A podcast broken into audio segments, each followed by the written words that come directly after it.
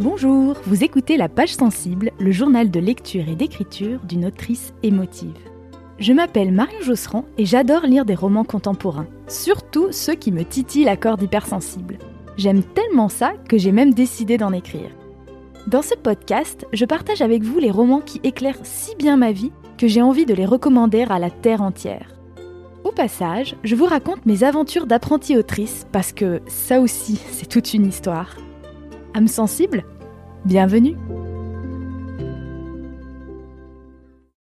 Salut, c'est Marion. Dans ce quatrième épisode de la page sensible, je vais vous parler comme d'habitude de lecture et d'écriture. Côté lecture, on va parler du Vallon, un roman d'Agatha Christie, un livre de la série des fameux Hercule Poirot, mais vous allez le voir qui se détache très très fortement par ses thèmes et par sa forme. C'est un roman qui nous parle de création artistique, de triangles amoureux, de lutte des classes, et le tout avec une finesse qui dépasse largement les codes du roman policier de l'époque. Et côté écriture, je vais vous parler de la méthode que je suis pour écrire le premier jet de mon roman. J'écris en ce moment mon, mon, deuxième roman, et je me suis rendu compte que la méthode que je suis pour écrire mon premier jet est très différente de celle que j'ai utilisée pour écrire mon premier roman. Et donc je vais vous raconter un petit peu tout ça, euh, quelle méthode je suis, pourquoi j'ai changé et pourquoi je teste de nouvelles choses en ce moment avec ce deuxième roman. Aujourd'hui, côté lecture, on va parler d'un roman d'Agatha Christie qui s'appelle Le Vallon. Il fait partie de la fameuse série des Hercule Poirot, mais je trouve qu'il se détache, comme vous allez le voir, parce qu'il nous parle avant tout d'amour. Alors déjà, peut-être je vais vous dire comment j'ai découvert ce livre. Pour commencer, moi je suis une très très très grande fan d'Agatha Christie. C'est notamment quelque chose que je partageais avec euh, mon grand-père, qui avait beaucoup de, ses romans et qu'il achetait notamment sur les brocantes. Et régulièrement, il en trouvait même en anglais, et quand c'était le cas, il me les donnait toujours parce qu'il savait que j'adore, euh, j'adore lire en anglais. Donc voilà, c'est quelque chose que je partageais avec lui et que j'ai continué à faire, euh, euh, lire Agatha Christie. Et notamment, j'ai un grand plaisir à écouter les versions audio des livres d'Agatha Christie. Quand j'étais au lycée, je me suis découvert une passion pour les livres audio. Alors, comme dirait l'autre, before it was cool, parce qu'à l'époque, c'était vraiment quand même très très peu courant, les livres audio, surtout en France. Mais ça commençait à bien se développer euh, dans la sphère euh, anglophone notamment. Et j'avais trouvé par Internet, euh, par des, voies obscures de l'Internet des années 2000, j'avais réussi à mettre la main, notamment sur des versions anglaises des romans d'Agatha Christie. Et celui-ci, Le Vallon, qui donc en anglais s'appelle The Hollow, qui littéralement veut plutôt dire euh, le creux, ce qui je trouve euh, correspond assez bien à, l'ambiance du roman, un petit peu euh, les personnages pris comme ça dans un, dans un trou en fait. et donc j'avais trouvé une version de ce roman lu par l'excellent Hugh Fraser qui joue Hastings, l'officier de police, dans la, dans la série, la fameuse série, l'adaptation pour la télé des Hercule Poirot. Et je vais vous mettre en lien dans la description du podcast un lien vers un extrait de, ce, de cet audiobook lu par Hugh Fraser. Même si vous ne lisez pas spécialement en anglais, juste écoutez-le pour le plaisir de la diction, de la narration. C'est so British et c'est vraiment un délice. Voilà, c'est comme ça que j'ai découvert euh, ce roman parce que je ne crois pas être tombée dessus une seule fois en format papier que ce soit dans des bibliothèques ou dans la bibliothèque de mon papy notamment, ou sur des brocantes. En fait, euh, si je n'étais pas tombée par hasard sur cet audiobook, eh bien je ne connaîtrais pas ce roman Le Vallon. De quoi s'agit-il? Eh bien Le Vallon, c'est un roman euh, policier, tout simplement, qui, comme bien souvent chez Agatha Christie, se déroule dans une sorte de huis clos où tous les personnages, une, galerie en fait de personnages euh, hauts en couleur, se retrouvent euh, enfermés dans un même lieu. Là, c'est dans le cadre d'un week-end un peu mondain euh, chez Lord et Lady Anketel. Et lors de ce week-end à la campagne, dans ce lieu-dit qui s'appelle donc Le Vallon, c'est le nom de la maison, cette belle maison anglaise avec, vous des domestiques, vous voyez bien l'ambiance. Et eh bien, lors de ce, de ce week-end, un des personnages, une des personnes réunies pour cette petite partie entre amis, va être assassiné au bord de la piscine. Et c'est un petit détail rigolo parce que au début du livre, Agatha Christie a mis une petite dédicace, hein, comme souvent dans les romans, qui dit ceci à Larry et Danae avec toutes mes excuses pour avoir utilisé leur piscine dans la scène du meurtre. J'en déduis donc que Agatha Christie s'est inspirée de la maison de, ses amis où elle allait passer leur week-end. Jusque-là, rien de bien surprenant et de bien original. Euh, il se trouve, comme par hasard, qu'Hercule Poirot euh, a une petite maison de campagne où il passe les week-ends juste à côté euh, du Vallon, de ce fameux lieu-dit du Vallon. Et donc, comme par hasard, le midi où il est invité à manger chez ses nouveaux voisins, parce qu'il a récemment acquis cette maison, ah bah tiens, il y a un meurtre, incroyable. Comme souvent, Hercule Poirot a une fâcheuse tendance à se retrouver sur le lieu de meurtre, qu'il va ensuite résoudre. Donc jusque-là, très classique, on est dans du Agatha Christie, rien de surprenant. Eh bien pourtant, si. Dès le premier chapitre de ce roman, on est complètement dans la surprise, parce que très rapidement, on s'aperçoit qu'on est face à un roman polyphonique. Bon, c'est un terme un peu technique, tout simplement pour dire qu'il y a plusieurs narrateurs, plusieurs points de vue dans le roman. C'est-à-dire que d'un chapitre à l'autre, et parfois même juste d'une scène à l'autre au sein d'un même chapitre, on change de point de vue, on est dans la tête d'un personnage différent. Donc parfois, on va avoir le point de vue d'Hercule Poirot, mais des fois, on va avoir le point de vue de Lady Anketel, des fois le point de vue du mari de Lady Anketel, des fois, on va avoir le point de vue du beau docteur Christo qui a été invité euh, à venir passer le week-end, ou de sa femme, Gerda, qui est une, en gros présentée comme une gourde sans cervelle, ou encore de son amante, Henrietta, qui personnellement est mon personnage préféré, et je vous expliquerai après pourquoi. Bref, on navigue d'un personnage à l'autre comme ça, et mm, en fait, le meurtre n'arrive qu'à un tiers du roman, ce qui est vraiment très très tard pour un roman policier de, ce genre-là, du genre très classique du Who Done It, c'est-à-dire c'est vraiment ces policiers très classiques où en gros toute l'intrigue est tendue sur, vers, vers le fait de découvrir qui est le meurtrier avec plein de petits indices qui sont semés au cours du roman et qui théoriquement devraient nous permettre de deviner euh, et de trouver la solution un petit peu comme on résoudrait un, un puzzle. Et bien là, en fait, on va beaucoup plus loin dans les relations entre les personnages. Et d'ailleurs, j'en arrive directement à la raison pour laquelle j'adore ce livre, c'est que on va bien au-delà du roman policier. C'est un roman de, mœurs et même un roman d'amour. Je vais essayer de pas trop vous spoiler parce que j'aime pas trop ça, mais il y a toute une série de, triangles amoureux dans ce livre. Il y, en a, il y en a plusieurs en fait, entre le docteur Christo, sa femme, euh, son amante, il en a même pas qu'une, donc euh, c'est quand même toute une histoire. Euh, sachant que il y a un, de ses cousins qui est lui-même amoureux de son amante, mais elle, elle ne l'aime pas, alors qu'il l'a demandé trois fois en mariage. En fait, il y a tout un, tout un jeu qui se fait comme ça. Et c'est un roman qui parle beaucoup de d'amour. Et puis, ils sont plus très très jeunes, ils ont déjà des enfants, c'est pas c'est pas des c'est pas des gamins, c'est des gens qui ont déjà une vie derrière eux, donc il y a aussi une grande part qui est faite à la nostalgie, on nous parle beaucoup de leur jeunesse passée ensemble dans cette campagne anglaise. Et là, ils se retrouvent donc tous à l'occasion de ce week-end. Et en gros, ça va faire un espèce de bing bang d'émotions, de, sous-entendus. Ça reste des Anglais, hein, des Anglais de 1946, donc tout est euh, très, euh, très correct, n'est-ce pas ma chère? Mais, mais en fait, en sous-main, il se passe beaucoup de choses. et donc, ça va résulter dans un meurtre au bord de la piscine. Et c'était seulement à ce moment-là, donc à un tiers du roman, que le personnage d'Hercule Poirot apparaît, c'est-à-dire qu'avant il n'est même pas à peine évoqué. Et ça, c'est quand même assez exceptionnel. Et d'ailleurs, il paraît que Agatha Christie euh, avait par la suite regretté la présence d'Hercule Poirot dans ce livre. Elle disait qu'en fait, il servait à rien. Et on pourrait, je pourrais être d'accord avec elle. Et d'ailleurs, elle a adapté ce livre au théâtre, hein, parce qu'elle écrivait aussi des pièces de théâtre, Agatha Christie. Et dans la pièce, elle a complètement fait disparaître euh, Poirot. il, passe à la trappe. Elle a seulement gardé les magnifiques personnages qu'elle avait créés pour le Vallon. Et vraiment, moi, je trouve que c'est ce qui fait que ce livre, je l'adore et que je le réécoute régulièrement parce que donc j'adore l'audiobook lu par euh, Hugh Fraser. Et ce qui est incroyable, c'est que elle arrive à nous faire rentrer dans la psyché, dans la tête de chaque personnage et à faire que du coup on s'attache à ces personnages tout en gardant une part de mystère, c'est-à-dire qu'on va très très loin dans leurs émotions, dans leurs pensées intimes, dans leurs doutes, dans leurs peurs, dans leurs euh, sentiments amoureux notamment, et en même temps, à chaque fois on se dit, et si c'était lui ou elle le meurtrier? Et ça rajoute une tension dramatique exceptionnelle parce que non seulement on veut savoir qui a commis le meurtre, mais en plus on a peur que ce soit nos personnages préférés. Parce qu'on se dit, mais ça pourrait aussi bien être elle ou ça pourrait être aussi bien lui. D'ailleurs, il y a aussi un suspense donc pendant tout le premier tiers du roman sur qui va être tué. En général, on a assez peu de doutes quand on lit un roman d'Agatha Christie. En général, c'est le vieux ou la vieille méchant euh, riche que tout le monde a intérêt à tuer et tout le monde a un mobile.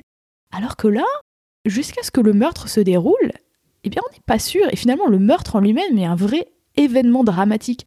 Alors que d'habitude, dans un whodunit, c'est plus quelque chose d'un peu mécanique. Bon, il faut qu'il y ait un meurtre pour qu'ensuite il puisse y avoir une enquête. Alors que là, on peut éprouver tout un tas de, de sentiments et d'émotions en tant que lecteur face à ce meurtre qui est commis et se dire Ah bah mince, euh, ah bah je l'avais pas vu venir celle-là. Bon alors, peut-être que c'est moi qui suis un peu naïve aussi. Hein. Je sais que j'ai tendance à tomber spectaculairement dans le panneau. Euh, quand il s'agit d'Agatha Christie, je deviens aveugle et sourde. Je me fais toujours avoir. Je ne trouve jamais qui est le meurtrier. Je me fais avoir à chaque fois et j'adore ça. Une autre chose que j'apprécie énormément dans ce roman, c'est le personnage d'Henrietta, qui est une sculptrice et qui est une artiste et qui, comme on a accès à, sa, à son intériorité par ce jeu de narrateur, qui parle beaucoup de son processus créatif et j'ai été très touchée par ça, comme souvent, hein, c'est vrai que j'en reparle souvent dans le podcast, et hum, ça m'intéresse, hein, moi-même qui suis dans un processus d'écriture créative. Et je me suis demandé, en, lisant euh, les pensées d'Henrietta, à quel point Agatha Christie avait mis d'elle-même et de son propre processus créatif dans, euh, dans les réflexions que se fait la sculptrice. Et je pense qu'on ne le saura jamais, mais en tout cas, j'aime à penser que c'était une petite porte peut-être sur euh, le processus créatif et ce qui se passe dans la tête d'Agatha Christie quand elle écrit.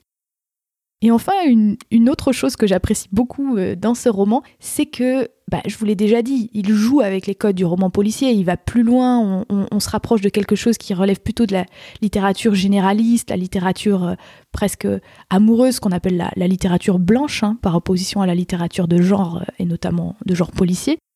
Mais Agatha Christie, justement, va pousser le bouchon un peu plus loin en, jouant avec les codes du roman policier. Par exemple, Hercule Poirot, quand il arrive sur la scène du crime, au début, il pense que c'est une mise en scène et il dit oh là là, ah bah oui, forcément, euh, bah comme je suis euh, un détective connu pour résoudre des crimes, ah bah ils ont ils ont mis en scène un crime pour m'accueillir. oh là là, c'est tellement de mauvais goût. Et il y a toujours des petits clins d'œil comme ça. Euh, il dit toujours Oh là là, on se croirait dans un, dans un mauvais roman policier. Euh, et, ça revient très très souvent au cours du livre. Il y a un personnage qui va dire Ah oui, mais c'est pas ça qu'ils font dans les romans policiers. Euh, qu'est-ce qu'on est censé faire là? Ah oui, oui, il faut qu'on appelle la police. Et on a toujours une espèce de, de, jeu comme ça qui se passe entre le lecteur et les personnages où c'est presque comme s'il nous disait Ça va, vous vous amusez bien à lire cette petite histoire policière qu'on est en train de dérouler devant vos yeux et c'est très, très surprenant et, tout à fait original, je trouve, de la part d'Agatha Christie. Pour illustrer à quel point Agatha Christie a su construire des personnages fascinants et complexes dans ce roman en particulier, j'ai choisi de vous lire un extrait du tout début du livre, parce que c'est donc vraiment des, premières pages, parce que c'est le moment où on découvre le personnage de Lady Uncutel, qui est donc l'hôtesse qui va inviter tous ces personnages à venir passer le week-end chez elle et qui est tout à fait euh, charmante et horripilante à la fois. Euh, c'est une dame, euh, c'est pas précisé quel âge elle peut bien avoir, mais c'est une dame d'un certain âge qui, est de la génération au-dessus de tous les jeunes là qui sont tous dans leur triangle amoureux. donc quand même une dame d'un certain âge, mais qui se comporte parfois comme une enfant et c'est tout à fait intéressant. Donc voilà, je vais vous lire ce petit extrait. C'est une traduction d'Alexis Champion pour euh, l'éditeur La Librairie des Champs-Élysées, qui est donc l'éditeur français de ce livre. Dans cet extrait du premier chapitre, la virevoltante Lady Anketel s'est réveillée à l'aube et veut faire irruption dans la chambre de sa jeune cousine Midge, qui est arrivée avant les autres au vallon, donc qui est, qui est déjà là, qui est déjà dans la maison avant que les autres arrivent, et elle a plein de choses à lui dire. Dotée d'un cerveau où les pensées se bousculaient à une vitesse déconcertante et d'une imagination apte à lui fournir les répliques de son interlocutrice, elle avait déjà entamé le débat dans sa tête. La conversation battait donc son plein quand elle entra en tempête chez sa cousine. C'est d'ailleurs pourquoi tu concéderas sans peine, ma chérie, que le week-end s'annonce assez compliqué. Moi? grognonna Midge, ainsi tiré en sursaut des limbes d'un sommeil réparateur. Lady Anketel alla à la fenêtre, ouvrit les volets et, remontant le store d'un coup sec, livre à passage à la pâle lumière de l'aube automnale. Ah, ces oiseaux s'écria-t-elle avec délice. Ils sont divins. Quoi? En tout cas, le temps ne nous posera pas de problème. Il m'a l'air de s'être mis au pot. C'est déjà ça. Parce que cloîtrer entre quatre murs des personnalités aussi incompatibles, euh, tu conviendras avec moi que ça décuplerait la difficulté. On pourrait recourir aux jeux de société, évidemment. Oh, mais tout recommencerait comme l'année dernière, où je ne me suis jamais pardonné ce que j'avais fait à cette pauvre Gerda. Je l'ai avoué à Henri après coup. J'aurais dû réfléchir. Mais nous sommes bien obligés de l'inviter. Ce serait d'une grossièreté folle que de demander à John de venir sans elle. Seulement, ça ne facilite pas les choses. Et le pire, oh, c'est qu'elle est si brave fille. Oh, c'est tout de même insensé que quelqu'un d'aussi gentil soit à ce point dénué d'intelligence. Et si c'est ce qu'on appelle la loi des compensations, je trouve ça d'une totale injustice. Mais de quoi parles-tu, Lucie? Du week-end, ma chérie, des invités qui arrivent demain. J'ai pensé toute la nuit et je me suis fait un sang d'encre. Tu ne peux pas savoir à quel point ça me soulage de pouvoir t'en parler. Tu as l'esprit si clair, toi. Tu es toujours si pleine de bon sens.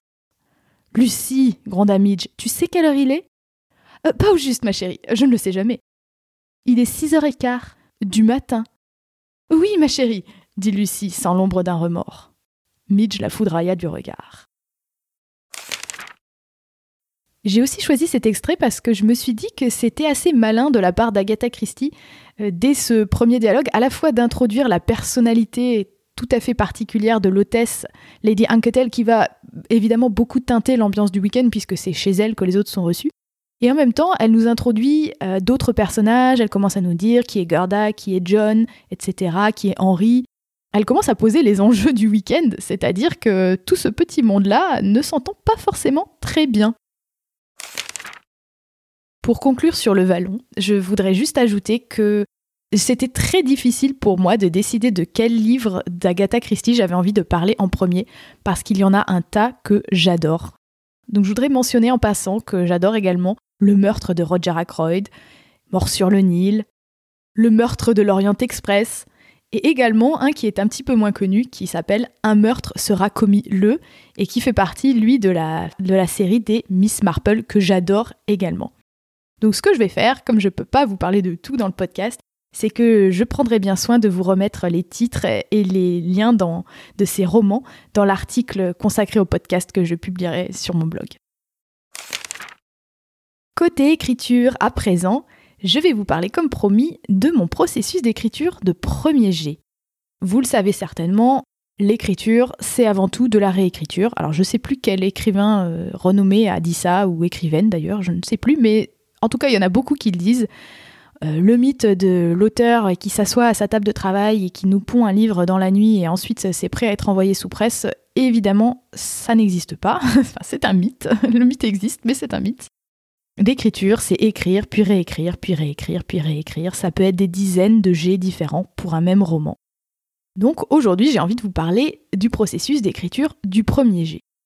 En ce qui me concerne, j'en suis à mon deuxième roman en ce moment. Donc euh, j'ai un premier roman qui a déjà subi plusieurs réécritures. Et quand il s'est agi d'écrire le premier jet de ce premier roman, déjà, c'était mon premier, donc je savais pas trop ce que je faisais, pour être honnête. Je me suis formée, on va dire, un petit peu au fur et à mesure.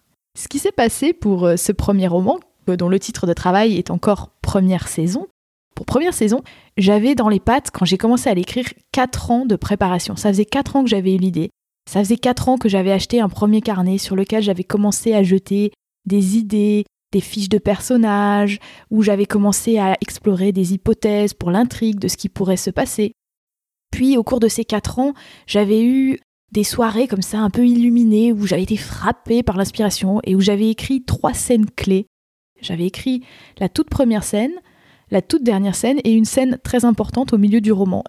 Et ça, je l'avais fait, on va dire, instinctivement. C'est-à-dire que à l'époque où j'en étais à ce stade-là, euh, je m'étais pas encore renseignée, euh, j'avais pas encore acheté de livres, j'avais pas encore suivi de formation pour savoir comment on écrit un roman. Donc j'avais fait ça de façon tout à fait spontanée. Et on va dire que c'est une matière première qui m'a servi par la suite à produire un plan très détaillé.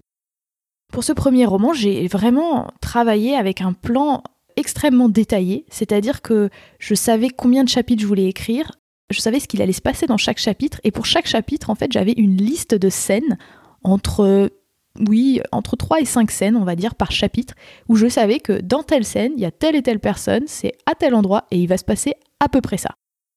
Évidemment, le degré de précision d'une scène pouvait varier d'une scène à l'autre, mais globalement, quand j'ai commencé à écrire ce premier jet pour de vrai le 1er novembre 2020, je savais vraiment très précisément où j'allais et j'écrivais. Euh, en gros, le, roman se passe sur euh, mois, je crois. Et il, se passe dans l'ordre chronologique, il y a un seul narrateur, c'était très très très carré. Je me suis mise à écrire euh, le 1er novembre et le 31 décembre, j'ai posé le point final et boum, j'avais mes... alors ça a changé depuis, mais je crois qu'à l'époque il y avait 27 chapitres. Entre-temps, il il y a moins de chapitres. Parce que, évidemment, je suis intervenue avec des réécritures par la suite. Et maintenant, je crois qu'il y en a 25.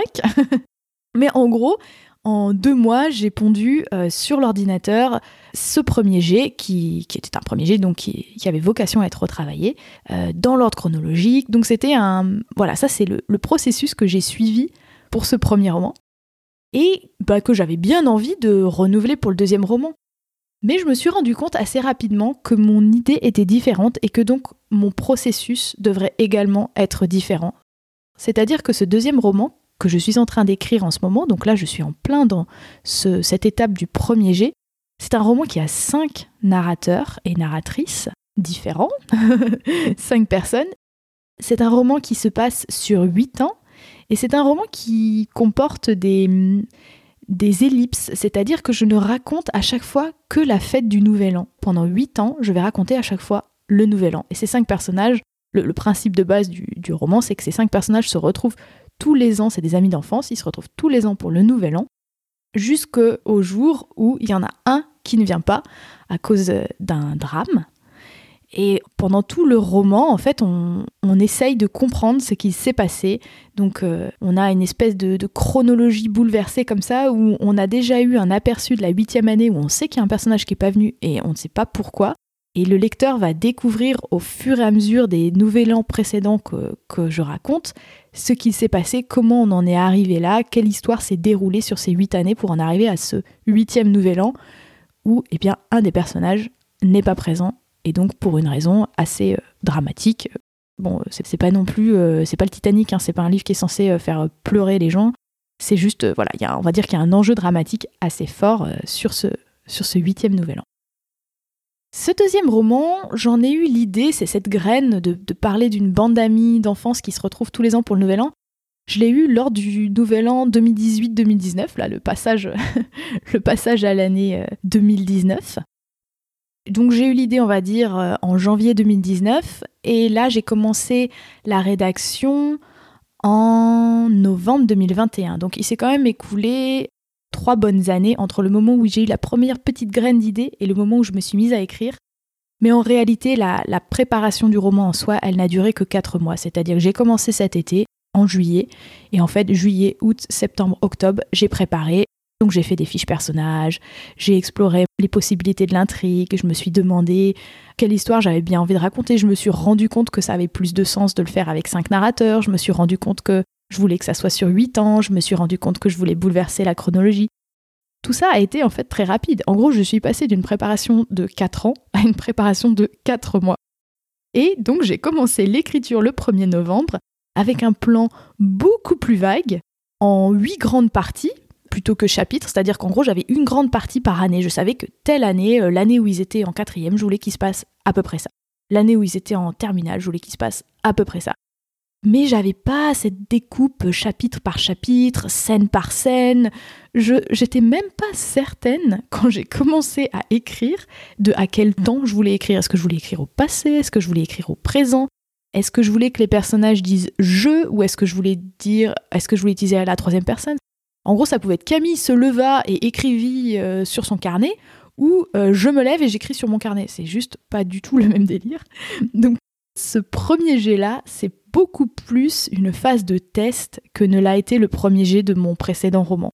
Je suis partie en beaucoup plus dans un mode exploratoire que dans un mode de rédaction.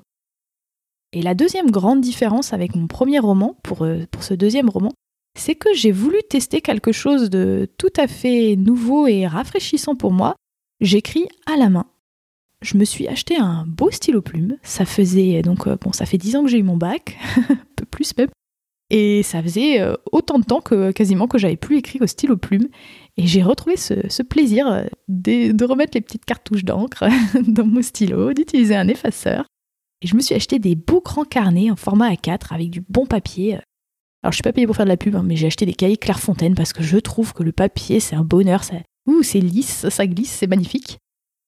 Pourquoi j'ai fait ça? C'est parce qu'en fait, je voulais aussi rajouter un peu de euh, une, certaine forme de, sensualité dans l'écriture, c'est-à-dire sensualité au sens premier, c'est-à-dire euh, rajouter le sens du toucher. J'avais envie de, retrouver ce plaisir du toucher du papier, euh, de, la sensation de la plume qui glisse sur le papier, de l'encre.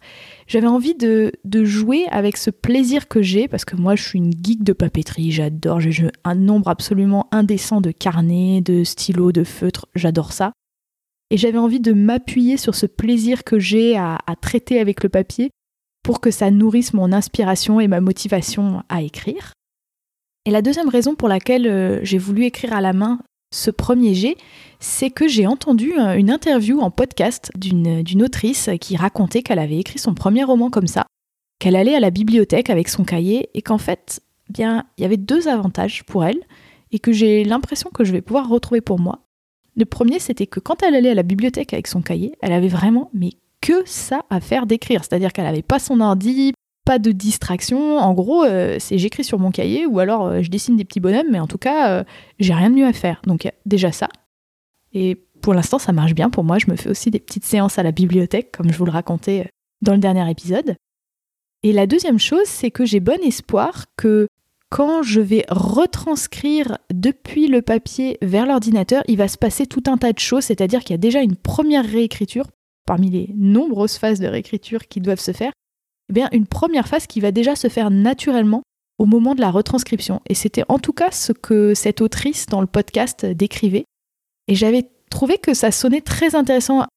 Ce qu'elle disait, c'est qu'on n'écrit pas de la même façon à la main et à l'ordinateur. Et le fait de faire les deux, ça permet d'opérer euh, une synthèse et de profiter des meilleurs aspects de, chaque outil, à la fois de la flexibilité, de la rapidité qu'apporte l'ordinateur, et en même temps peut-être plus peser le poids des mots de par la lenteur quand on écrit à la main. Et d'ailleurs, je l'ai constaté, je sais que sur mon premier roman, ma moyenne, ma rapidité d'écriture, c'était à peu près de 1000 mots de l'heure. Et là, je suis plus aux alentours de 750 mots de l'heure en écrivant à la main sur un cahier. Donc ça fait quand même un quart de mots en moins à l'heure, donc j'écris plus lentement. Mais pour l'instant, j'ai l'impression que ça va, ça va m'apporter quelque chose. Et donc la deuxième grande, pardon, la troisième grande différence euh, entre le premier jet de mon premier roman et le premier jet de mon deuxième roman, c'est cette lenteur. C'est aussi, je suis pas dans les mêmes circonstances dans ma vie. Le dernier, euh, c'était en plein confinement. Là, je suis déconfinée, donc c'est différent. Et donc le dernier, je l'avais écrit en deux mois, et là, ça fait déjà deux mois et demi, et je n'en suis qu'à 55% euh, de mon plan. J'espère vraiment finir cet hiver, mais je vois bien qu'il faut que j'accepte d'ores et déjà que ce livre me prendra plus de temps à écrire. Et en même temps, euh, bah, c'est peut-être tout aussi bien parce que c'est un livre très différent. J'essaye d'accepter ça, d'accepter cette lenteur et, de me dire que bah, ce livre-là, il a besoin de ce temps-là pour son premier jet. Et j'ai très hâte de passer à l'étape euh, qui sera un peu la récompense où je vais pouvoir retranscrire ce que j'aurais écrit sur mes cahiers euh, sur l'ordinateur, avoir le plaisir de le voir, euh, de l'entrer dans mon logiciel d'écriture et d'y mettre un peu d'ordre. J'ai vraiment hâte de pouvoir faire ça, ce sera, ça sera vraiment un plaisir. Et bien sûr, j'aurai plaisir à vous raconter tout ça. Merci d'avoir écouté cet épisode numéro 4 de la page sensible. Je serais bien curieuse de savoir si vous aussi vous aimez lire des romans d'Agatha Christie et, le cas échéant, lesquels sont vos préférés. Et en particulier, est-ce que vous, vous aviez déjà entendu parler du Vallon parce que j'ai l'impression qu'il est vraiment pas très connu alors que je l'adore. Alors si vous souhaitez réagir à cet épisode, vous pouvez aller sur le site du podcast, j'ai mis le lien dans la description du podcast, et vous y trouverez une page qui est consacrée à cet épisode dans laquelle vous pouvez me laisser un petit commentaire et ça me serait un grand plaisir pour moi de vous lire et bien sûr de vous répondre. Par ailleurs, si vous voulez recevoir des recommandations exclusives de films et de podcasts en lien avec le roman dont je parle dans chaque épisode, vous pouvez vous abonner à ma petite newsletter qui est donc bimensuelle comme le podcast en cliquant sur le lien dans la description du podcast et je vous enverrai ça. Et enfin, n'oubliez pas de vous abonner pour être averti de la sortie du prochain épisode, dans lequel je vous parlerai d'un autre roman polyphonique, mais très contemporain cette fois, il s'agit de La discrétion de Faizagen, une lecture récente qui m'a bouleversée. A très bientôt et d'ici là, je vous souhaite de belles lectures.